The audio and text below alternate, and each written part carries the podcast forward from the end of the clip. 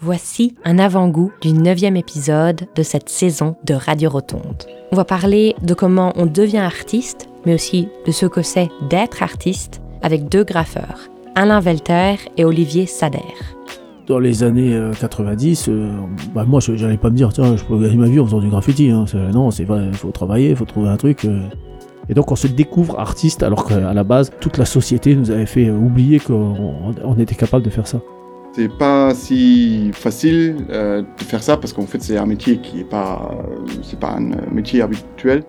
D'autre euh, part, il y a aussi plus de possibilités de ce que tu peux faire. Bah, tu dois te lever euh, le matin et faire ton truc pour gagner de l'argent. Genre, tu es ton propre chef. On va ensuite vous présenter Haricot, un lieu créatif qui offre, entre autres, des cours de graffiti. C'est un endroit qui rend l'art accessible à des jeunes entre 12 et 26 ans.